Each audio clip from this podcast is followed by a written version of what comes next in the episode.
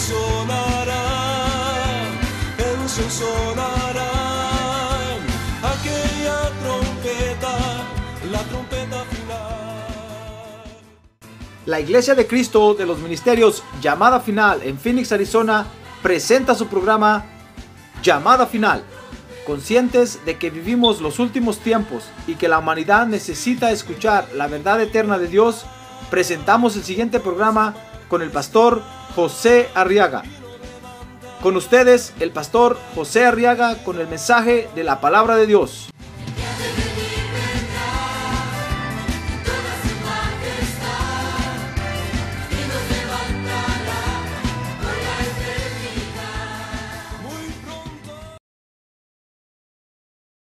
Primera de Pedro, capítulo 2, verso 9.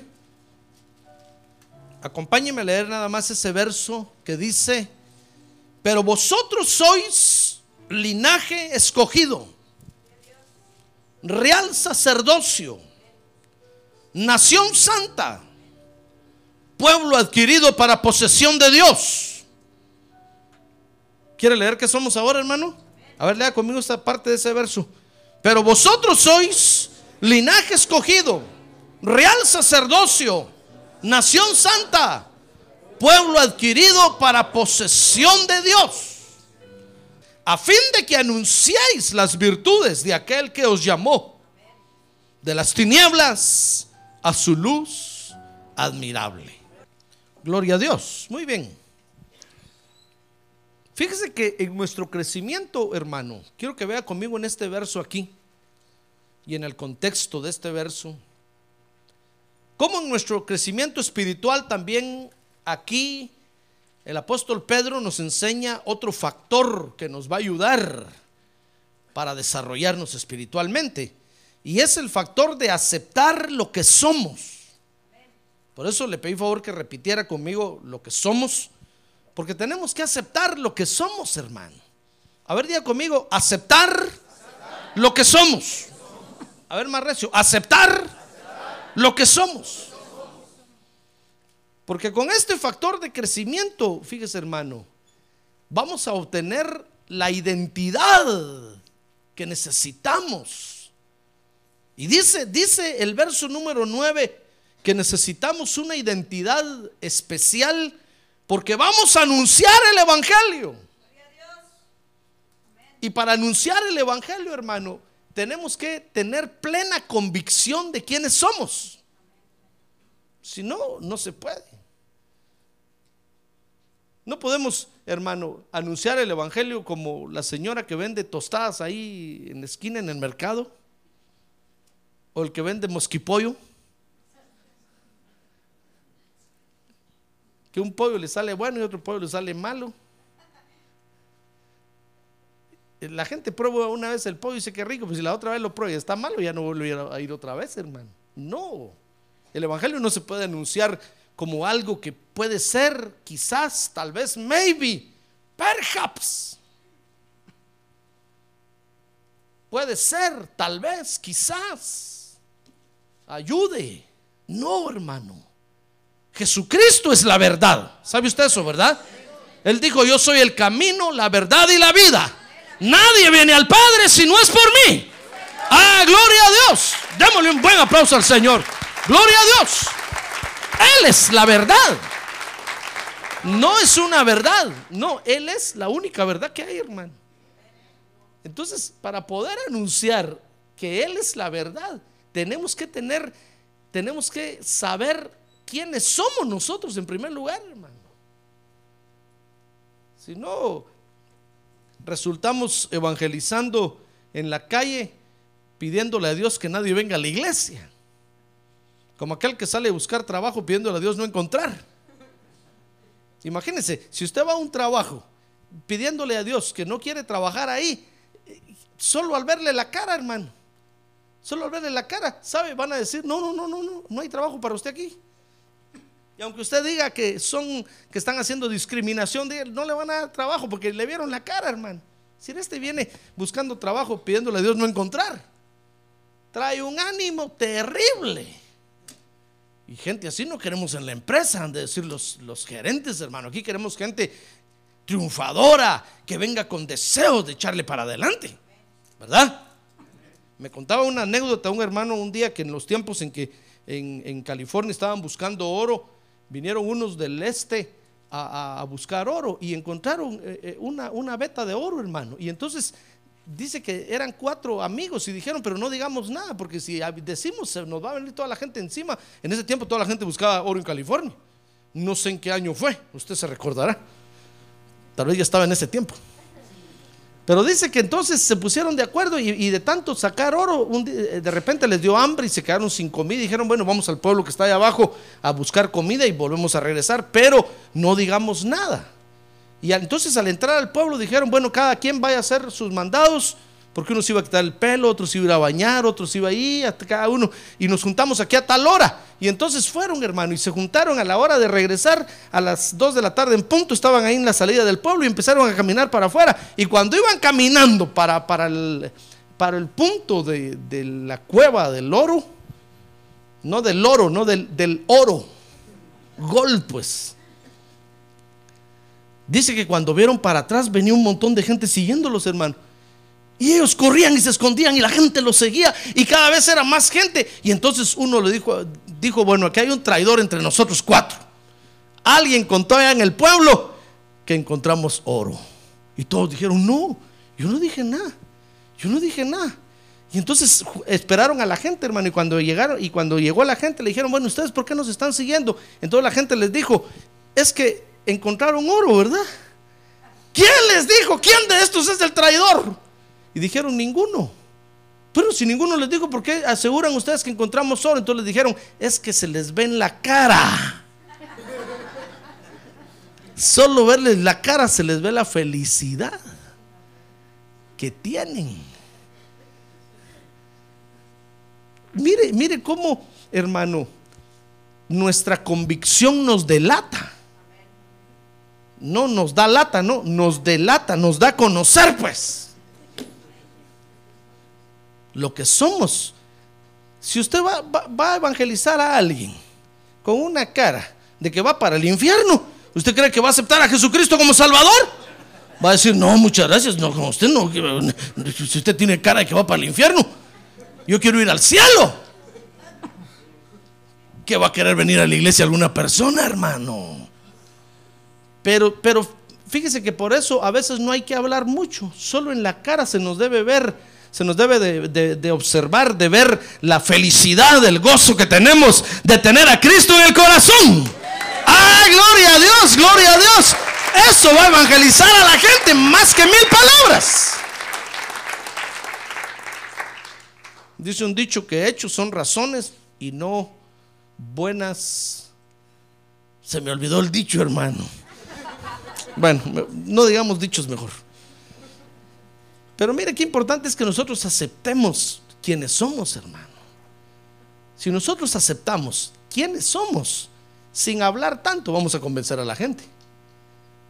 Pero si no aceptamos que somos real sacerdocio, ¿qué más dice ahí? Linaje escogido, real sacerdocio, nación santa, pueblo adquirido para posesión de Dios.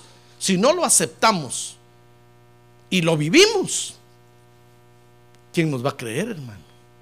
¿Quién nos va a creer? ¿Se da cuenta qué importante es este factor de crecimiento? Tenemos que aceptar lo que somos, porque tenemos que anunciar el Evangelio.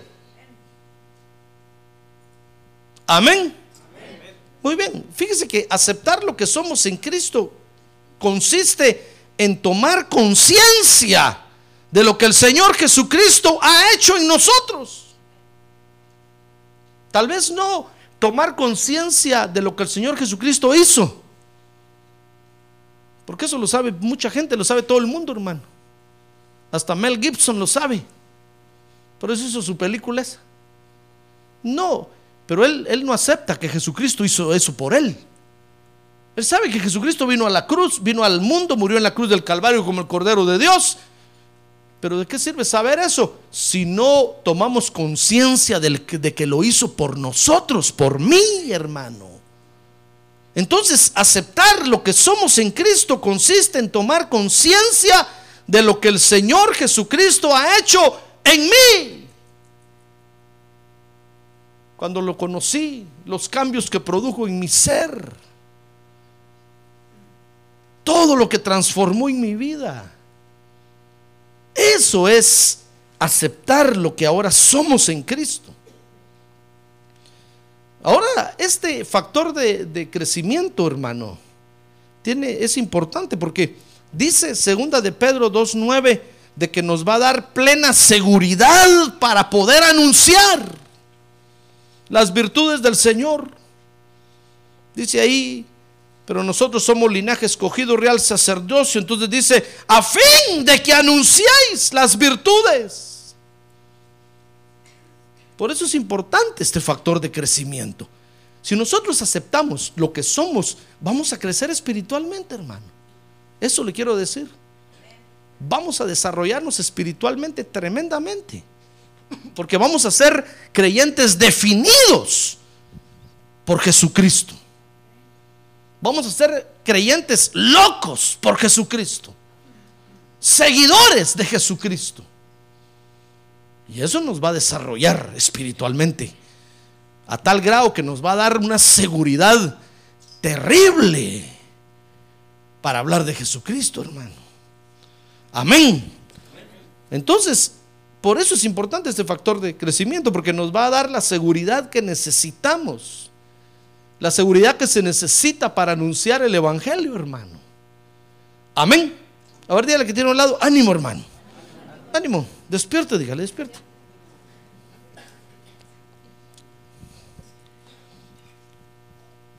Ahora, para aceptar lo que somos, fíjese, hermano, o para tomar conciencia, en otras palabras, para tomar conciencia de lo que el Señor Jesucristo ha hecho en nuestra vida, pues tenemos que ver cuál era nuestro pasado y cuál es nuestro presente ahora. Porque si usted cree que Dios no ha hecho nada en usted, usted entonces no pertenece a este grupo y nunca se va a desarrollar espiritualmente. Porque hay quienes, hermano, creen que, que Dios no ha hecho nada por ellos. Tal vez en el mundo estaban muy bien, eh, eh, eh, vivían muy bien, se habían desarrollado muy bien, y de repente vinieron a Cristo y no ven ninguna diferencia. No. ¿Cómo van a tomar conciencia de lo que Jesucristo ha hecho en ellos, hermano? Tiene que haber una diferencia. Tiene que haber una diferencia. Dice Primera de Pedro 2.10, mire, mire lo que éramos antes. Antes de que usted viniera a Jesucristo, antes de que usted lo aceptara como Salvador. No necesariamente tenía usted que vivir una vida mala y perdida allá afuera. No, sencillamente dice Primera de Pedro 2.10 que antes teníamos dos características importantes. Dice, pues vosotros en otro tiempo no erais, no erais pueblo, pero ahora sois el pueblo de Dios. No habíais recibido misericordia, pero ahora habéis recibido misericordia. Entonces antes teníamos dos características muy importantes. La primera es que no éramos pueblo de Dios. No éramos hijos de Dios, pues. Éramos hijos de Adán. Y del Adán caído, hermano. Qué bueno hubiera sido que hubiéramos sido hijos del Adán sin caer. Pero del Adán en desgracia cuando cayó en el huerto y lo echaron del huerto, entonces ahí se empezó a reproducir Adán. Por eso la Biblia, hermano, no reconoce a ningún otro hijo de Dios, sino solo a Adán y al Señor Jesucristo. Si usted lee la Biblia, va a ver que los únicos que la Biblia le llama hijo de Dios es Adán y al Señor Jesucristo. De ahí todos los que estuvimos en medio y producto de la reproducción de la raza humana en la tierra, somos hijos de Adán. No éramos pueblo de Dios. No podíamos ser hijos de Dios, hermano. Por culpa del pecado. No éramos pueblo de Dios. No teníamos participación con Dios en nada. Adán tenía, porque era el hijo. Pero ya nosotros, hermano. ¿Se da cuenta? Dios no tiene nietos. Ahora diga, Dios no tiene nietos, ni bisnietos, ni tataranietos, ni tataranietos. Dios solo tiene hijos. Y el único que tenía cuello era Adán, aunque pecó, Dios lo salvó. Dios lo perdonó después. Pero usted y yo, hermano, imagínense, hace seis mil años eso. ¿Cuánta gente ha nacido en ese tiempo, hermano? ¿Qué será usted de Adán? Descendiente de Adán. Pero no éramos pueblo de Dios. Entonces, en antes, hermano, no éramos pueblo de Dios, aunque usted diga, pero si yo vivía una buena vida allá afuera, no fumaba, no tomaba, no, no me drogaba, no, no robaba, no mentía, pero estaba alejado de Dios, no era pueblo de Dios. Y la otra característica, dice ahí, primera de Pedro 2.10, es que no alcanzábamos misericordia de Dios. Porque la Biblia dice que Dios no oye a los pecadores. Aunque la gente afuera diga que Dios lo oye, que Dios no los oye Dios, hermano. Dios no oye a los pecadores. No alcanzábamos misericordia. Dice primera de Pedro capítulo 2 verso 9 que antes estábamos en tinieblas. Dice que, que el Señor nos llamó de las tinieblas. Estábamos en oscuridad. Y aunque las tinieblas también son luz, no era la luz de Dios la que teníamos, hermano. Nosotros creíamos que teníamos la luz de Dios. Nosotros pensábamos que estábamos bien alumbrados, pero eran las tinieblas, era la luz de las tinieblas. Entonces no éramos pueblo de Dios, no alcanzábamos misericordia y estábamos en tinieblas. Pero ahora, entonces ve ahora lo que somos ahora, dice Primera de Pedro 2:9, que ahora estamos en su luz admirable. Porque dice ahí que nos, que nos llamó de las tinieblas a su luz admirable. Ahora hemos salido de las tinieblas, hermano.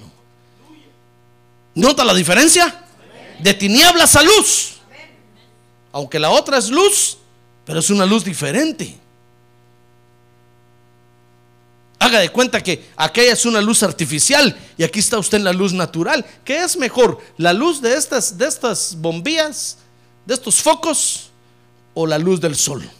Hablando naturalmente, ¿qué es mejor? La luz del sol. La luz del sol beneficia a nuestro cuerpo, nos ayuda a desarrollarnos.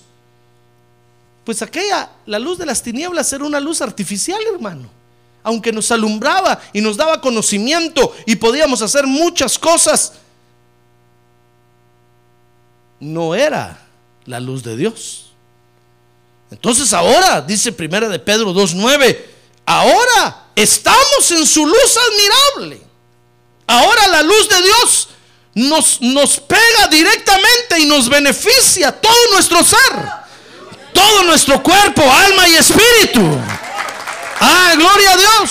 Todo nuestro ser se beneficia. Gloria a Dios. Por eso cada vez que venimos a adorar a Dios, la luz de Dios desciende aquí, hermano, y nos llena nos tiene que rejuvenecer.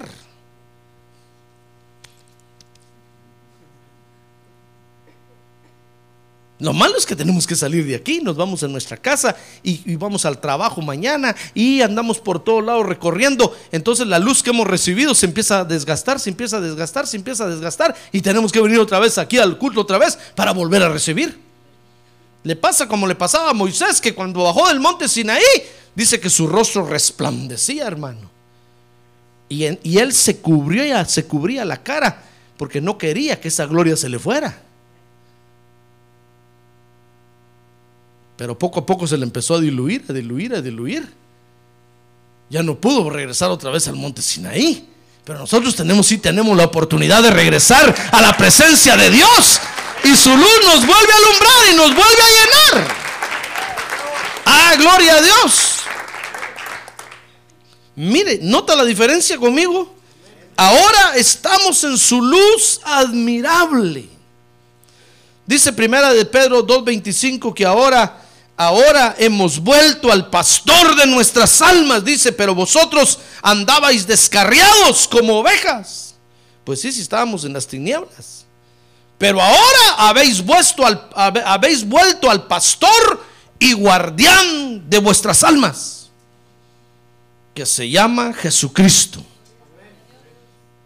Ahora tenemos quien nos cuide, hermano. Ahora tenemos quien nos alimente, quien nos cubra, quien vele por nosotros, hermano. ¿Nota la diferencia? No, no lo veo usted muy convencido, hermano. A ver, pellizca el que tiene a un lado, aunque ahora aunque no le tenga confianza, pellizquelo. Dígale, vuelva, hermano.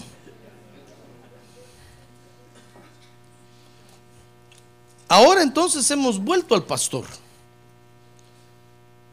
Ya ve, entonces antes, antes estábamos en la lipidia, hermano.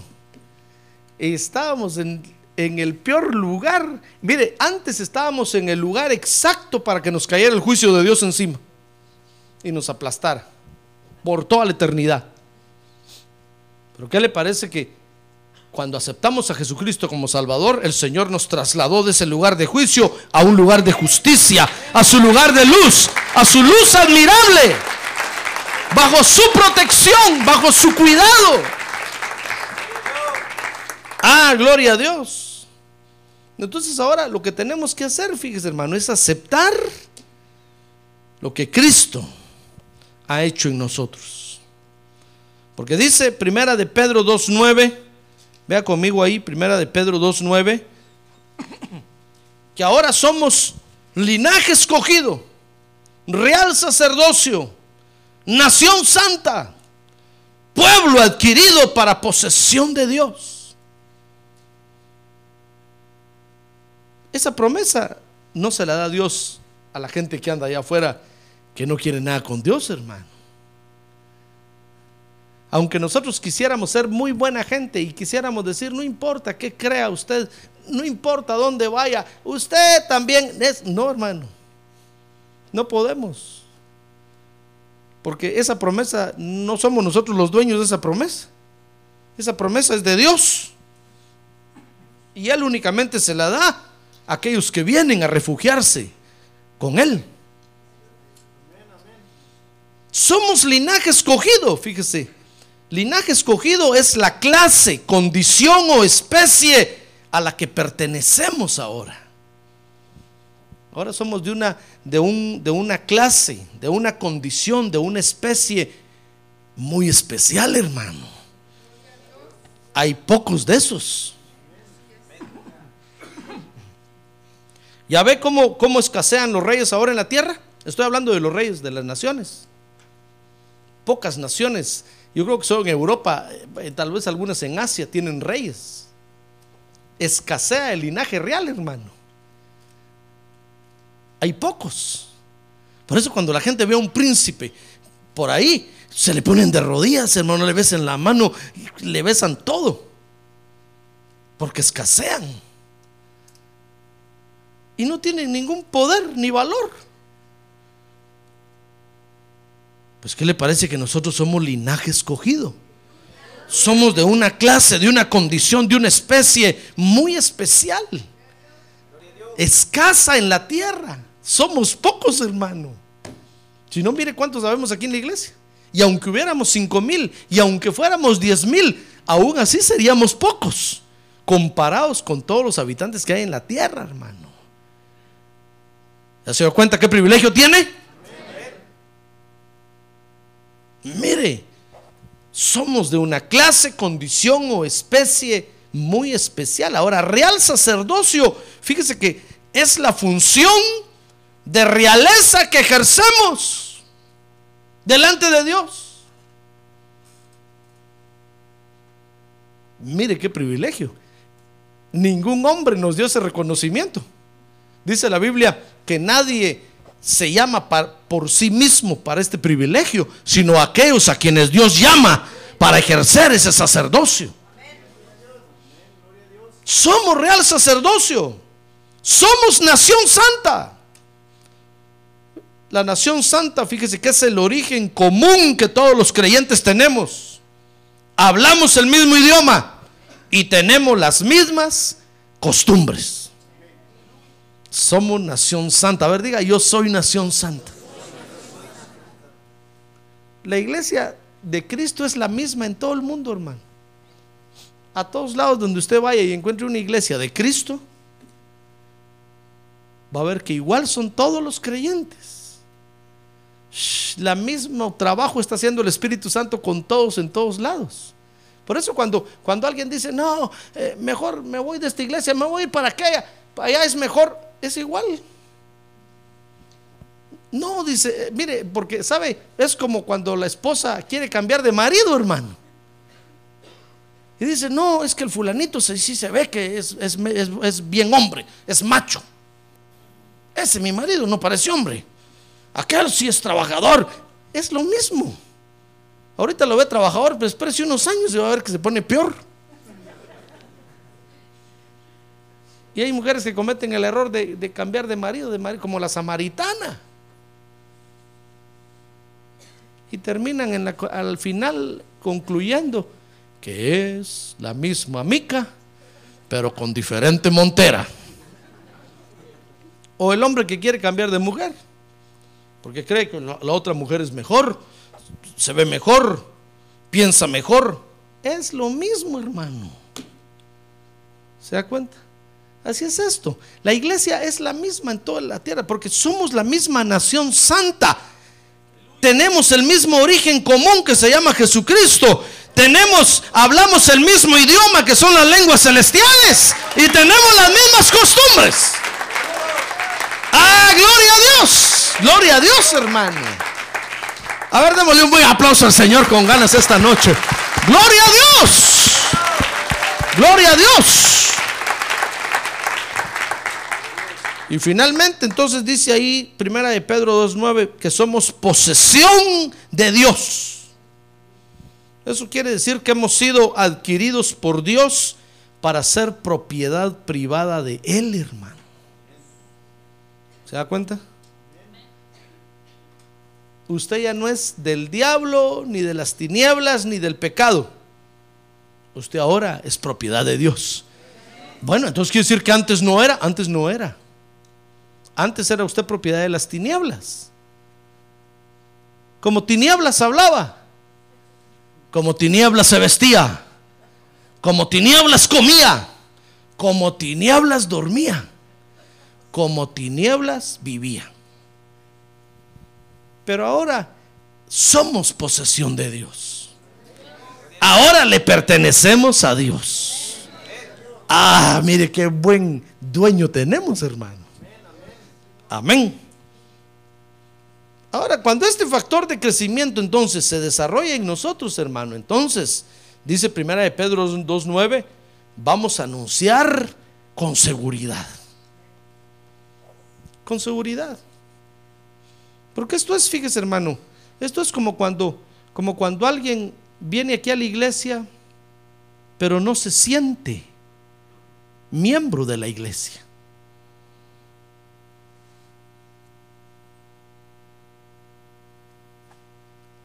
No se puede desarrollar, porque para desarrollarse espiritualmente, hermano, hay que ir a la iglesia y hacerse miembro de la iglesia y meterse, activar en la iglesia. Pero si usted viene a la iglesia y está pensando o está, o está diciendo, no, es que yo no soy de esta iglesia, yo solo vengo aquí de paso. Yo solo vengo aquí de paso. No, es que yo solo soy visitante. ¿Cómo se va a desarrollar, hermano? ¿Cuándo va a crecer? No, uno crece y se desarrolla cuando uno está en la iglesia y se siente parte de la iglesia. Mire, cuando uno se siente parte de la visión de trabajo, hermano, entonces uno se desarrolla.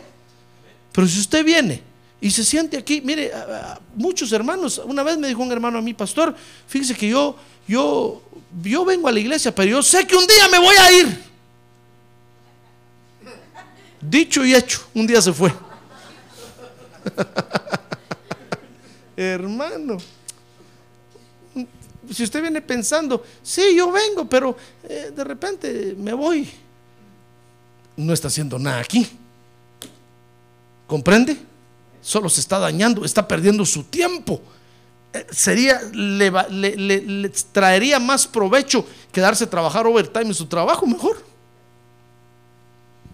Si, usted viene a la iglesia y no se siente parte de esta visión, si no, usted no, no se siente parte de llamada final, por eso puse esto aquí, mire. Si usted no se siente parte de llamada final, usted no se va a desarrollar, hermano. Y van a pasar los años y va a venir el Señor Jesucristo y se va a quedar. Porque nunca se desarrolló. Nunca aceptó lo que es. Nunca, nunca aceptó que Dios lo llamó aquí para que formara parte de esta visión y se, desarrollara dentro de esta visión.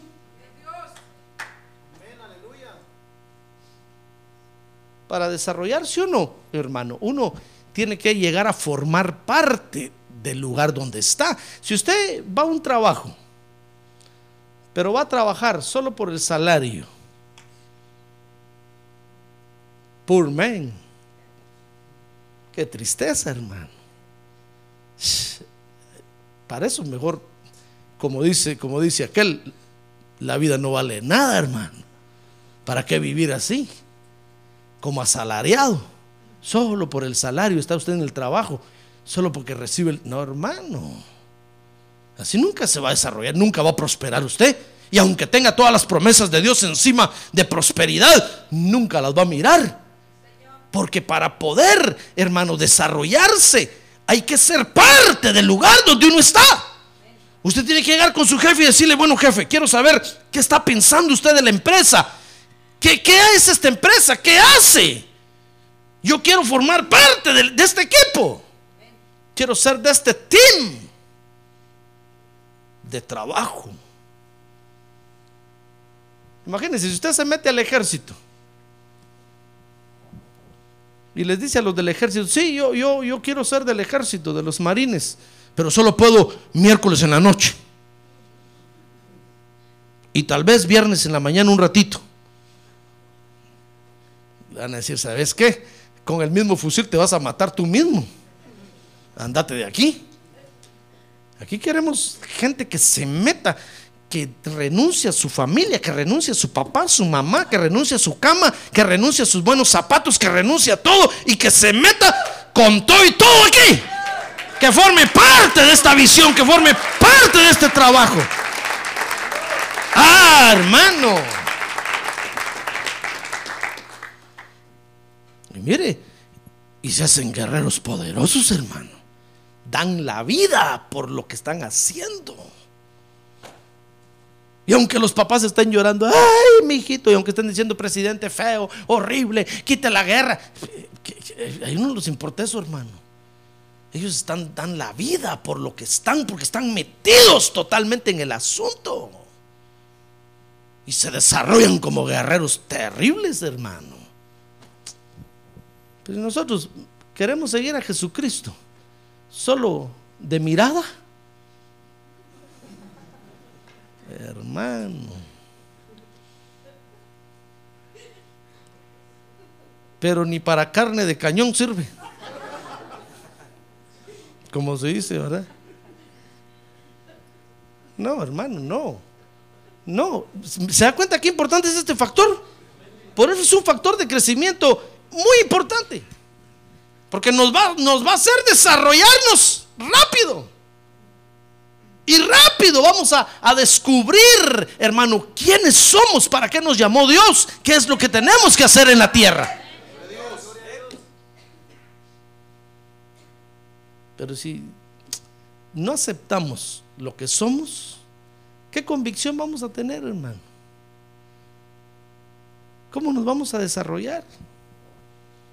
Por eso es importante este factor de, de crecimiento, porque nos va a desarrollar, porque entonces vamos a anunciar el Evangelio con toda la fuerza y todo el corazón, con toda la pasión, hermano. Es como aquel que, que, que, oh, que dice, Dios me llamó para cantarle a Dios, pero cuando canta, canta como que fuera un témpano de hielo. ¿Usted cree que Dios lo llamó, aunque tenga bonita voz? Una vez me preguntaron a mí, mire, mire hermano, ¿o- o- ¿escuchó cantar al hermano? Sí, no aquí, en otro lado, por la luna. ¿Qué le pareció? Le dije, qué bonito canta. O sí me dijeron, ¿qué quiere decir con eso? Que solo canta bonito, pero de adorador no tiene nada.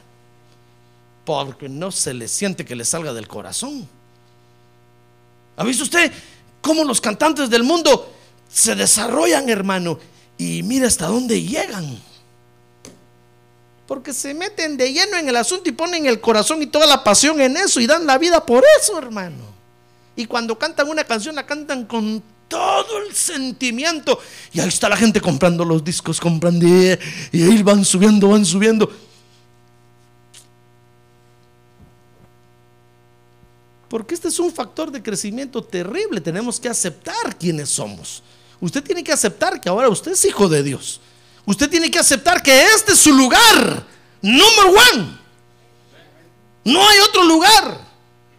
Cuando usted acepte eso, entonces usted se va a meter de lleno y va a decir, no Señor, aquí está mi vida, aquí voy a poner mi corazón. El Señor Jesús dijo, donde esté tu corazón, ahí está tu tesoro. Y ya, entonces, aunque le digan lo que le digan, aunque le hagan lo que le hagan, usted va a estar. Mire, cuando Ana fue, a dejar a Samuel al templo, ¿se acuerda? ¿Por qué Ana fue a dejar a Samuel al templo, hermano? ¿Por qué no dijo, sabes qué, Samuelito, cada ocho días te voy a traer yo al culto? Pero sigues viviendo conmigo, mi hijito, si eres mi hijito único, su único hijo, hermano. Aunque después tuvo más hijos, ¿verdad? Pero era su único hijo en ese momento, el primero. ¿Por qué no le dijo, sabes qué, mijito, te voy a traer yo al culto de vez en cuando ahí a la clase de los niños, vámonos a la casa? No, de una vez lo fue a dejar y lo entregó en el templo y lo entregó con todo y maletas y colchas, chamarras, calcetines y zapatos. Y le dijo al sacerdote Elí, aquí está mi hijito por el que oraba y ahora Dios me lo dio y se lo devuelvo a Dios, aquí está. Porque si no Samuel no se hubiera desarrollado, hermano. Pero Samuel llegó a ser tremendo profeta de Dios, sacerdote y juez de Israel. El que ungió al primer rey de Israel. Gente, así quiere Dios. ¿Comprende? A ver, pregúntale que tiene a un lado. ¿Comprende? En inglés, pregúntele. ¿Comprende?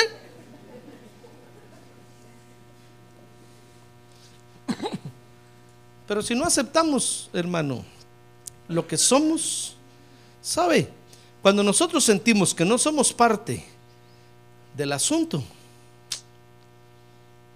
no hacemos nada, solo estorbamos. Solo estorbamos. No hacemos nada, hermano.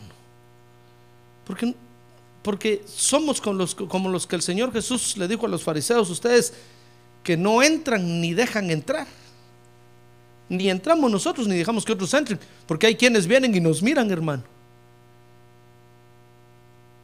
A mí me pasó, por eso se lo, se lo, se lo hablo con seguridad. Un día yo, yo me di cuenta en la iglesia, mire todo lo que uno ve en la iglesia, hermano. Yo asistía a la iglesia y trabajaba día y noche en la iglesia, mi corazón estaba ahí todo. Y un día me di cuenta que hay quienes solo llegan al culto, se sientan, termina el culto, se paran y se van. Ni siquiera la silla sacuden, hermano.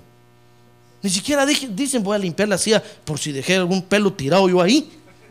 No. Se paran y se Y hasta rechinan las llantas así en el parqueo.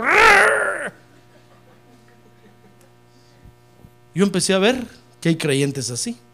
Que solo llegan, suave la vida, se sientan, se comen todo, miran todo, aprovechan todo. Amén. Se van ni ofrendan ni diezman. No sé nada de nadie, no he visto a nadie. Eso lo miré yo. Entonces yo le empecé a decir, Señor, qué bonitos estos, ¿verdad? Yo quiero ser como uno de ellos mejor, Señor.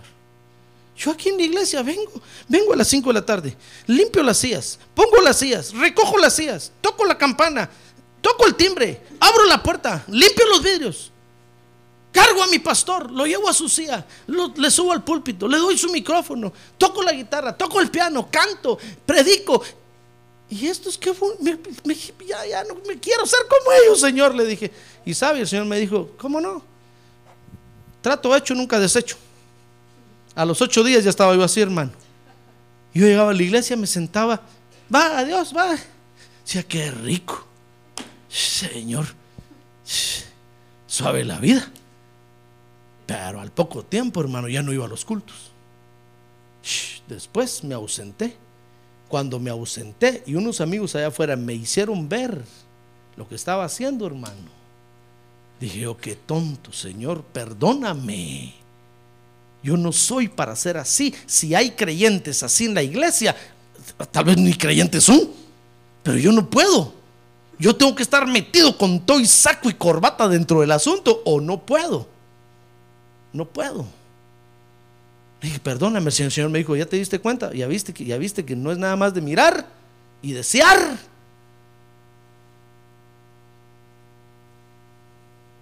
Camán, me dijo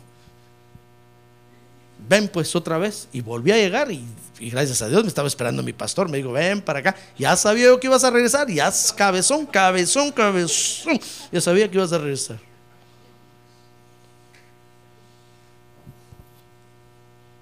Es que si nosotros no nos sentimos parte del asunto, no nos vamos a desarrollar, hermano. Y va a pasar el tiempo. Y solo de estorbo vamos a hacer. Yo soy sincero en decirle a usted esto porque es la verdad.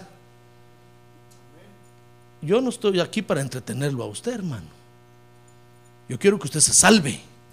Yo quiero que cuando el Señor Jesucristo venga, pueda levantar yo la cara delante de Él con la frente en alto y no avergonzarme de nada, hermano.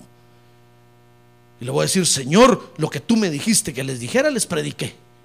Y aunque muchos se enojaron y se molestaron, pero no me importó. Porque yo quiero que usted vea al Señor Jesucristo también que cuando el Señor venga, usted esté ahí a mi lado diciéndole, ven Señor, y que el Señor le diga, ven buen siervo y fiel, en lo poco fuiste fiel, sobre mucho te pondré. Ah, gloria a Dios, gloria a Dios.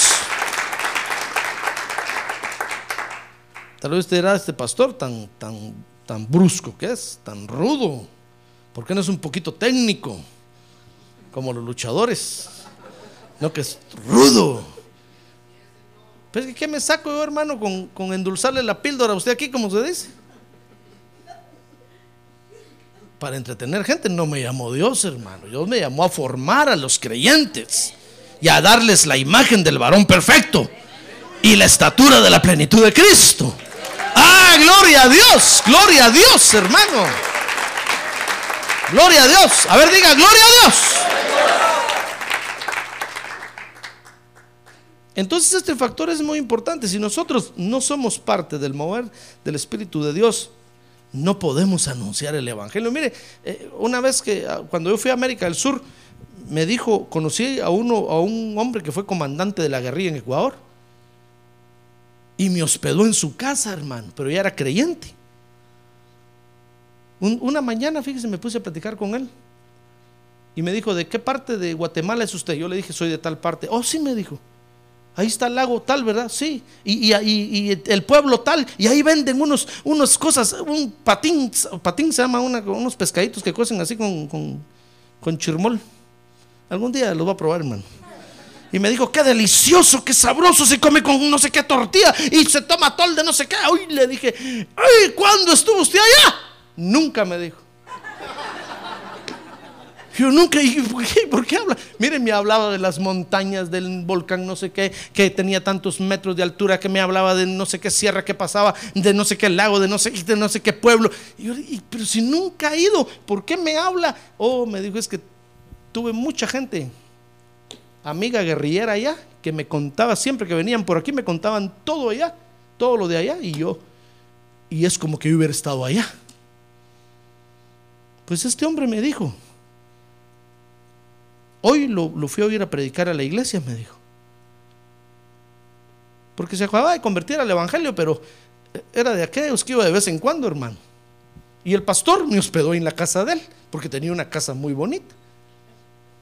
Y el pastor, por quedar bien conmigo, me dijo, lo voy a hospedar ahí en esa casa. Y me hace favor de una vez de hablarle a este hermano, porque anda más frío que un témpano de hielo. Ya casi se regresa a la guerrilla. Entonces me dijo, anoche, anoche pasé por la iglesia y lo escuché predicar. ¿Sabe, ¿Sabe qué es lo que me llama la atención de ustedes? Me dijo. Es que predican con tal seguridad como que es cierto lo que están hablando. Yo le dije, ¿y qué cree usted que es mentira? No le dije, nosotros predicamos lo que vivimos. Me dijo, no, es que yo he escuchado a otros predicadores, me dijo. He escuchado a otros predicadores que solo al oírlos hablar se da uno cuenta que son más mentirosos. ¿Quién les va a creer lo que hablan? Pero a ustedes, me dijo, cuando han venido aquí, yo los he ido a oír hablan con una seguridad y una certeza como que dicen Jesucristo vive y como que lo tienen ahí a un lado y están abrazados de él y como que están hablando con él en ese momento. ¡Ah, gloria a Dios, hermano! ¡Ah, se da cuenta! Es que la gente mira, hermano. La gente sabe cuando usted está metido en el asunto y cuando no. Solo con oírlo hablar van a decir, no, este es de aquellos que, que predica y no se convierte. Este es de aquellos loro pico de oro. Bueno para hablar, pero no se le cree nada de lo que dice. Si nosotros no estamos metidos en el asunto, hermano, repito, si nosotros no aceptamos quiénes somos, que es el factor de crecimiento del que le estoy enseñando hoy, no nos vamos a desarrollar, hermano usted tiene que aceptar que es linaje escogido.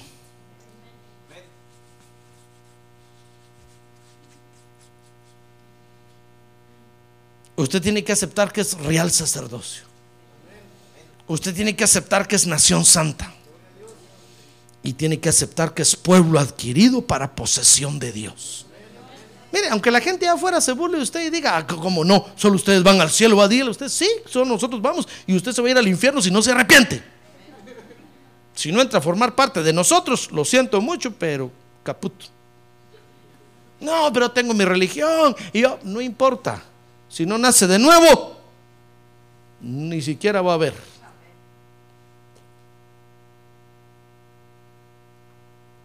Mire, cuando a Jesús lo oían hablar, hermano, Oiga, se lo voy a leer mejor. Mateo capítulo 7, verso 28.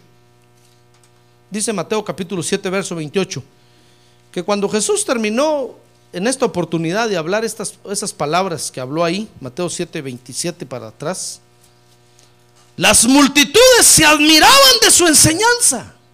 Oiga hermano, dice el verso 29, porque les enseñaba como uno que tiene autoridad y no como sus escribas. Ya ve. Imagínense cómo predicaban los escribas, hermano. Y tal vez se, subían al púlpito a hablar de la caperucita roja, que el lobo se la comió, se la iba a comer, pero primero se tragó a la abuelita. A ver, cierren los ojos todos. Orémosle a la caperucita roja. Saber qué hablaban, hermano. Que la gente decía, no, este, la religión es puro cuento, puro cuento, pura política, pura política.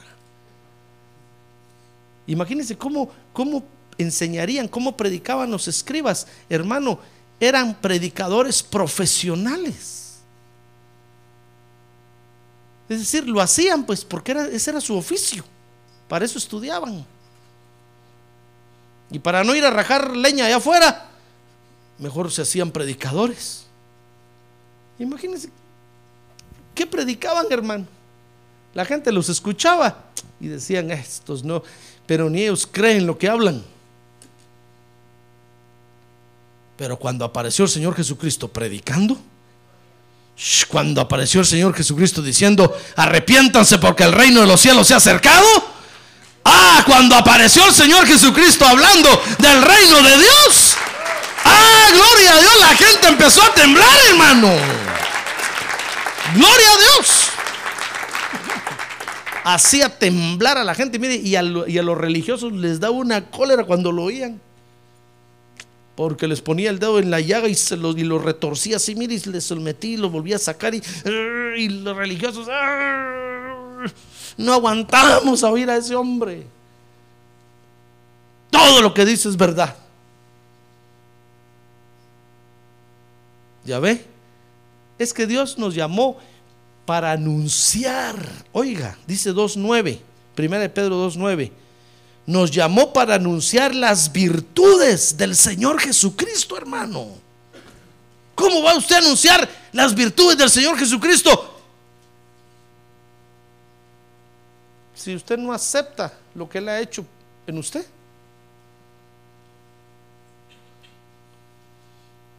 Va a ser como aquel que se sube a los buses a vender pastillas de, de, levadura de cerveza. Y dice, miren la pastilla, esta pastilla de levadura se va a dar alimento, le va a quitar la gastritis, le va a quitar...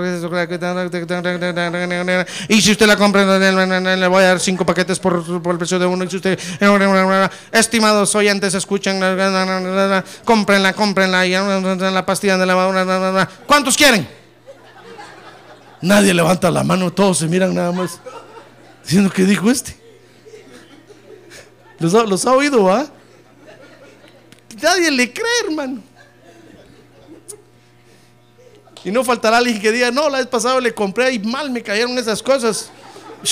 hermano, ¿cómo va usted a anunciar las virtudes del Señor Jesucristo? ¿Cómo va a decir usted, Él es misericordioso? ¿Saben? Lo que ya no sirve lo vuelve a hacer de nuevo.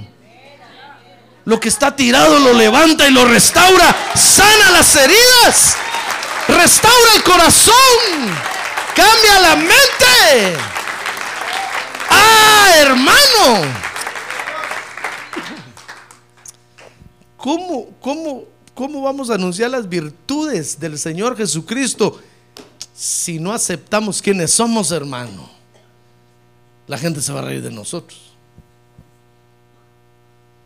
Lo primero que le van a decir es, ¿y va usted a la iglesia? Bueno, sí, sí, solo los miércoles, solo los martes en la noche.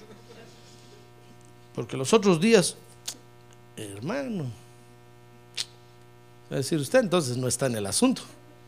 Yo le creería si usted me dijera yo estoy ahí en todas las actividades. Pues más alguna falta, porque falto, porque ni modo. Pero estoy ahí todas las noches, adorando a Dios. Soy el primero que usted mira al frente. No me siento hasta allá atrás. Ahora sí miré a los de atrás, hermano. Estoy siempre al frente adorando a Dios, sirviéndole a Dios con todo el corazón. Dicen, oh, no, de veras eso es bueno, ¿verdad? Claro, venga usted y pruebe. Venga. Entonces la gente cree, hermano, por muy duros que sean por muy duros que sean, hermano, terminan de rodillas delante del Señor Jesucristo diciéndole, soy pecador, perdóname también, te acepto como mi Salvador. Ah, gloria a Dios. Gloria a Dios. Por muy duros, patanes, vulgares que sean, van a venir a los pies de Jesucristo si usted acepta lo que el Señor ha hecho en usted, hermano. Pero usted dice, bueno, si un tiempo lo hizo, pero ya después Dios ya no hizo nada por mí, por eso mejor me fui, ya no, ya. Hermano, ¿cómo va a anunciar las virtudes? Mire, dice Hechos capítulo 19, busca Hechos capítulo 19, mire este otro ejemplo que está aquí. Con este ejemplo voy a terminar. Hechos capítulo 19, verso 11. Dice la Biblia que cuando el apóstol Pablo llegó a predicar a Éfeso, dice el verso 11, capítulo 19 de Hechos, que Dios hacía milagros extraordinarios por mano de Pablo. Dice Hechos 19, 12. De tal manera que incluso llevaban pañuelos o delantales de su cuerpo a los enfermos. Y, los, y las enfermedades los dejaban y los malos espíritus se iban de ellos. Dice el verso 13. Pero también algunos de los judíos exorcistas, ambulantes. Ah, es que mires que siempre, siempre hay quienes quieren sacar raja del asunto, hermano. Dígale no a la piratería. hay quienes son piratas siempre, hermano. Pues ¿qué le parece que estos judíos exorcistas ambulantes trataron de invocar el nombre del Señor Jesús sobre los que tenían espíritus malos? Y dice que decían, os ordeno por Jesús, a quien predica Pablo. Mire lo que hacían, hermano. ¿Usted cree que los demonios van a, van a obedecer eso?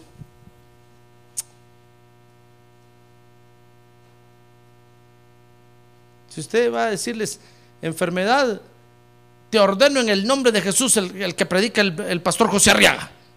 Él me enseñó que así es. ¿Usted cree que la enfermedad se va a ir?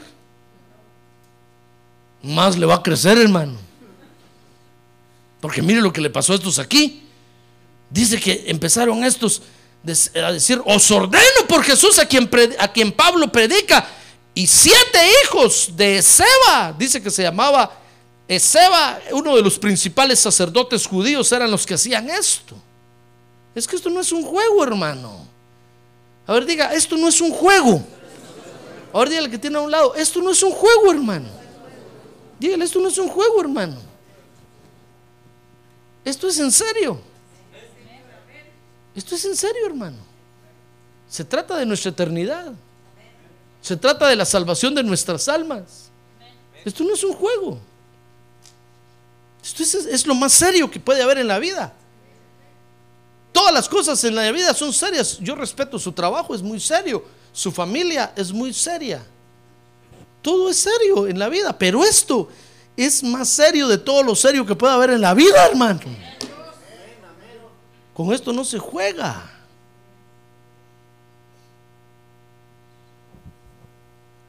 Dice que eran hijos de este principal sacerdote judío los que hacían eso. Estos creyeron que era nada más de decirle demonios en el nombre de Jesús, el que predica Pablo, aquel que predica ahora ya, fuera en el nombre de Jesús, el que predica Pablo. ¿Sabe? Dice 19, 15, Hechos 19, 15, que pero el espíritu malo respondió y les dijo, a Jesús conozco Haz que los demonios se dan cuenta, hermano. Les dijo, a Jesús conozco y sé quién es Pablo. Pero ustedes, ¿qué onda? What's up? What happened? Pero ustedes, ¿qué? ¿Quiénes son ustedes? Nunca los he visto en la iglesia, nunca. Nunca los he visto que vayan a adorar a Dios a la iglesia, nunca. ¿Ustedes qué? Y entonces dice el verso 16, y el hombre en quien estaba el espíritu malo se lanzó sobre ellos y los dominó y pudo más que ellos. De manera que huyeron de aquella casa desnudos y heridos. Mire qué tristeza, hermano. Si nosotros no aceptamos quiénes somos, no nos vamos a desarrollar, hermano, espiritualmente. Y siempre vamos a ser creyentes indefinidos, creyentes inconstantes. Cualquier viento de doctrina nos va a mover y vamos a ir ahí donde va Vicente, donde va toda la gente. Vamos a ir solo porque todos van. Vamos a ir solo porque no hay otra cosa que hacer. Qué tristeza, hermano. Qué tristeza, ¿se da cuenta? Tenemos que aceptar quiénes somos.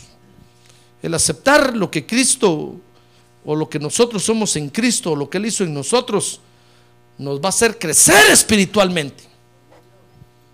Y eso nos va a dar seguridad para sentirnos parte de Él, hermano.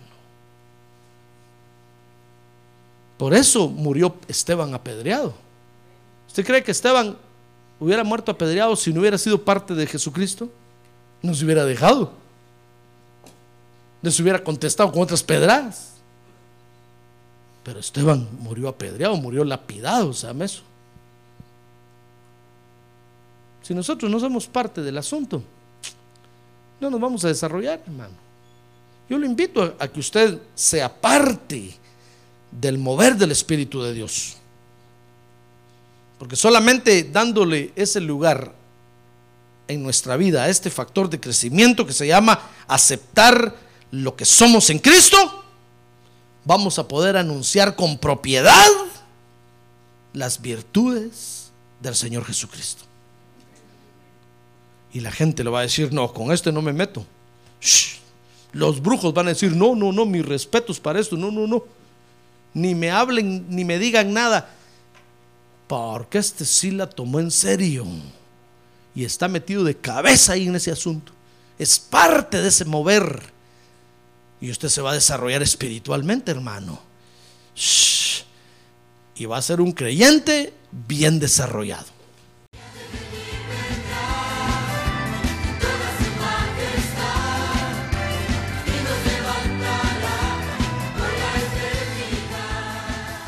La Iglesia de Cristo de los Ministerios Llamada Final en Phoenix, Arizona, cumpliendo con la comisión de Joel 2.1, presentó su programa Llamada Final. Esperamos que nos vuelva a sintonizar la próxima semana a la misma hora por esta emisora. Los invitamos a nuestras reuniones en el 6023 Norte 71 Drive, esquina con Bethany Home Road. Para mayor información puede llamarnos al 623-934-1259 o visitarnos en la internet al www.llamadafinalphoenix.com.